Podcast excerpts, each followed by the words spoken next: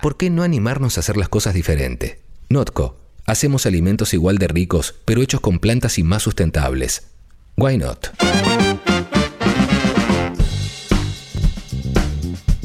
Doce y media del mediodía. 12 y media del mediodía. Seguimos haciendo Sexy People, llegó el momento de Notco, cada 15 días hablamos de noticias relacionadas con el ambiente, con el cambio climático, con la ecología, cosas que nos tocan de cerca, me parece cada vez más de cerca y cada vez nos interesan más. Lo hacemos con Thaís Gadea Lara, periodista especializada en todo esto que te acabo de contar y hoy, y hoy tenemos varias cosas para charlar. Primero te saludo Thaís, buen día, ¿cómo estás?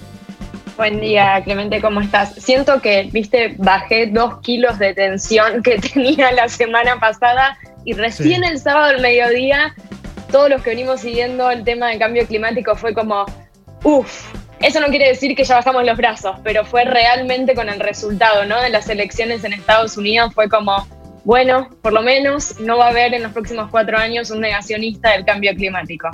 Bueno, es, eso, eso está buenísimo y sobre eso vamos a hablar porque normalmente cuando se habla de consecuencias, la palabra consecuencias siempre se piensa como algo negativo, pero si yo te pregunto cuáles son las consecuencias de que Trump deje de ser presidente de Estados Unidos en el cambio climático, ¿cuáles son las, consecuencias? O en la ecología o en nuestro planeta, ¿qué, qué puede cambiar?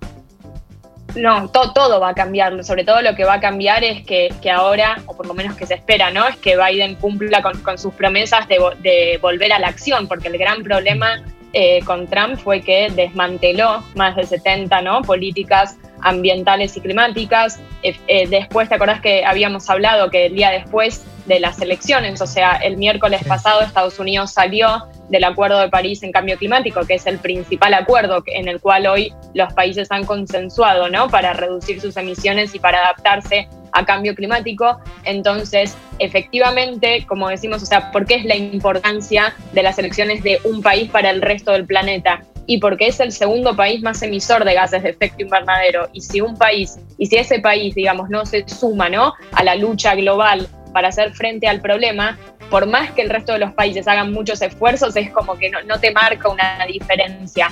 Y, de hecho, para que te des una idea, ya esta semana algunos reportes y análisis que se han hecho es que si Biden cumple con sus promesas, si Estados Unidos también apunta a la carbono neutralidad para 2050 y sumando también los compromisos que ya hay de China, de Japón, de Corea del Sur, de la Unión Europea, estaríamos, o sea, ese camino que tenemos ahora estaríamos más cerca de cumplir con el objetivo del Acuerdo de París. Antes era muy dificultoso. Bien, bien. A ver, Jessy pregunta. Hola, Thais, ¿cómo va? ¿Todo bien? Hola, Jessica.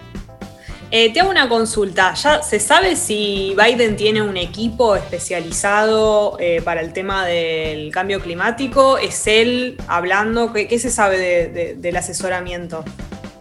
Sí, es interesante, estamos a la expectativa. Él, eh, viste que ayer anunció quién va a ser el equipo encargado respecto a lo que es el COVID-19, así que se espera que haya anuncios en los otros tres temas que él en, en esta campaña que está armando ¿no? para la transición de gobierno son cuatro. COVID-19, recuperación económica, equidad racial y cambio climático. Así que se espera que anuncie. Según también algunos medios estadounidenses, se hablaba de la posibilidad de que cree una nueva oficina de cambio climático y, está bueno en tu pregunta porque está bueno, ¿no? Efectivamente, aquí con qué equipo se arma, porque acá lo importante es que más allá de los anuncios, sobre todo hay equipos, ¿no? Eh, que tengan experiencia en el tema eh, y, que por sobre todo se, basen, ¿no? En la ciencia. Así que habrá que ver si en las próximas semanas tenemos novedades sobre eso. Sí, lo que efectivamente ya Biden eh, tuiteó, de hecho, el mismo miércoles, es que una de las primeras acciones que va a hacer en su primer día cuando asuma en enero de 2021 es volver al Acuerdo de París. Esto es inmediato, no. Él desde el momento en el que presente esa notificación ante la Convención Marco de Naciones Unidas, em, digamos, van a tener que correr 30 días y, eh, digamos, en el, en el promedio de un mes, ahí sí los Estados Unidos van a estar de nuevo adentro del Acuerdo de París. Con lo cual es positivo porque ya este año se había eh, corrido ¿no? por el coronavirus, había postergado la conferencia climática y las negociaciones pasaron al próximo año, así que ya el año que viene Estados Unidos podría ¿no? continuar con, todo ese proceso. Taís, cuando hablaste de las prioridades que tiene o los cuatro ejes sobre los cuales va a trabajar Joe Biden, dijiste la, la, cuarta cambio climático, ¿no? COVID, economía, equidad racial y demás. Pareciera que a efectos inmediatos, en lo inmediato pareciera ser lo menos importante. A, a largo plazo pareciera ser tan importante como todo lo demás. Eh, ¿Crees que le va a dar una relevancia similar a la de los otros temas o los otros temas, al ser quizás más urgentes, obligan a postergar alguna de las promesas? Ojalá, ojalá se le dé igual importancia al tema, porque esto si, si lo graficamos es, una crisis latente. Sí, hoy, hoy quizás no, algunos no la consideran como urgente, pero ya la tenés ahí, ya ves los efectos, o sea, el cambio climático ya está impactando sobre, sobre nuestras vidas. La ciencia ya ha demostrado que es muy clara y también la prioridad en que le tienen que dar y por qué, sobre todo, no hubo tanta, mm, tanta tensión desde la comunidad climática en ver qué es lo que pasaba, porque estamos en el inicio de la década clave. La ciencia demostró que lo que hagamos los próximos 10 años va a ser lo que va a determinar si después vamos a tener un escenario más dramático o menos dramático en función de la acción o de la inacción. Entonces, ojalá también lo tomen. Yo creo que ahí va a ser muy importante, eh, digamos, también eh, el acompañamiento y mismo la presión que haya desde la sociedad civil, ¿no? De hecho, la sociedad civil sí, ya tuvo una respuesta de como, bueno, qué positivo, pero ya empezó a hacer, ¿no? Como algunos reclamos, porque tampoco es que eh, Biden es todo color de rosas respecto de sus propuestas. Hay muchas observaciones vos sabés que lo más difícil, porque digo, toda esta transición es sentarse sobre la mesa con sectores, ¿no? Muy poderosos y ya muy tradicionales y establecidos. Y uno de los sectores más difíciles va, a ser el de la energía. Pensá que Estados Unidos viene de, tiene, digamos, hoy entre sus fuentes prioritarias para generación de electricidad el carbón y el gas. Y el gas principalmente con fracking. Entonces, Biden ya dijo en campaña que él no va a prohibir el fracking, que para que se ubique en fracking es lo mismo ¿no? que se hace acá en vaca muerta. Entonces, él ya dijo que no, porque considera que el gas natural es necesario para la transición. Al mismo tiempo, dijo que va a dejar de subsidiar combustibles fósiles. Entonces, bueno, hay que ver, ¿no? Cómo todo eso después se pone eh, en la práctica. Su principal objetivo, digamos, en materia de la propuesta climática es acompañar, digamos, la transición energética con generación de empleo. Y ese es un enfoque que me parece interesante, de, empezar a entender de esto de que promover la acción climática no va en contra del desarrollo económico, sino que también es una oportunidad económica. Está bueno también pensar esto de que probablemente, no sé si la, la mayor virtud de Biden es que no es Trump, pero también entender que Biden es el presidente de Estados Unidos y, aún fuera de cualquier país no es tan sencillo tomar decisiones que respecten, que, tienen que ver con el cambio climático, porque hay un montón de intereses económicos en el medio y más en una época de crisis económica. Dicho esto, ¿te genera algún tipo de esperanza más allá de que del simple hecho de que, de no es Trump? ¿O te decís como, bueno, qué sé yo, vamos a ver? le estás preguntando a alguien que viene cubriendo negociaciones climáticas y, que es difícil no ser optimista.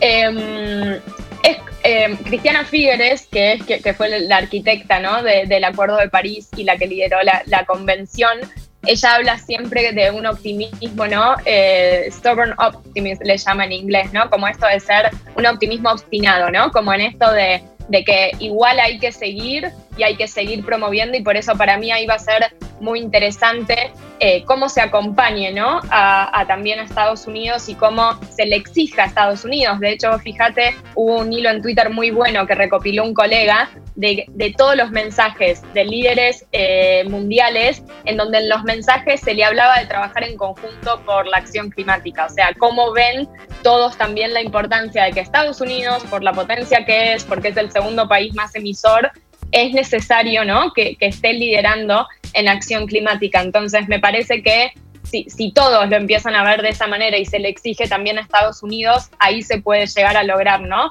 Eh, de, que la próxima, por lo menos que los próximos cuatro años, Estados Unidos también haga cosas concretas en materia de acción climática. Yo no me quedo con los anuncios, eso ya, o sea, después de tantos años de cubrir el tema, es como que los anuncios son divinos, pero no, acá lo que más se necesita son políticas concretas. Entonces, sí, genial todas las promesas, veremos, ¿no? Después qué es lo... Y esto no es solo con Estados Unidos, pasa con todos los todos los representantes no políticos, porque sí, de anuncios vivimos, o sea, no, no vivimos después en la práctica.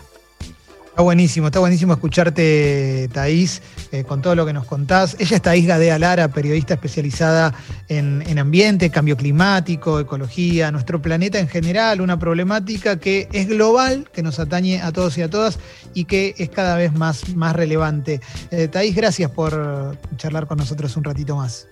No, por favor, gracias. Y lo último que quería agregar es la importancia, viste que siempre hablamos de la acción individual, bueno, la importancia que tiene también nuestro voto político. Esa también es una manera de involucrarse ¿no? en la acción climática. Así que eso me parece que es bueno de, de resaltar. Totalmente, totalmente. Y, con este mensaje cerramos este, este bloque de Notco. ¿eh? Recordad que Notco hace alimentos plant-based ¿eh? en base a plantas y están buenísimos. ¿eh? En algún momento se preguntaron por qué no intentarlo, ¿eh? por qué no hacerlo y sacaron la Not Burger, la Not Mayo, la Not Milk, todas versiones. Eh, hechas en base a plantas de un montón de, alimentos que tradicionalmente nosotros conocíamos que venían de los animales y la verdad que están buenísimas. Así que cerramos Notco, gracias País, gracias a todo el mundo, gracias País, gracias Universo. Cambiamos la forma de hacer los alimentos que amás. Notco, hacemos productos igual de ricos, pero hechos con plantas. Why not?